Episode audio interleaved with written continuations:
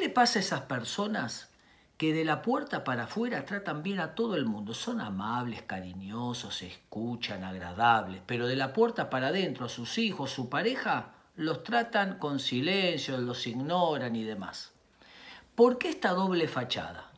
Tratan mal de la puerta para adentro porque ahí se sienten seguros. Saben que pueden callarse, discutir, ignorar y no es amenazante para su vínculo. Mientras que donde se sienten inseguros, de la puerta para afuera, muestran una imagen que es todo lo contrario.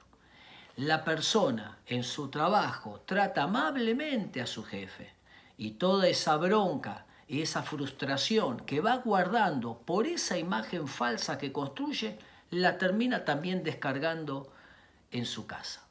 Tenemos que ser como somos en todos los ámbitos.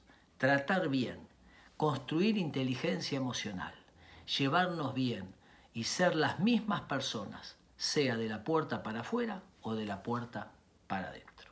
Espero que les sirva.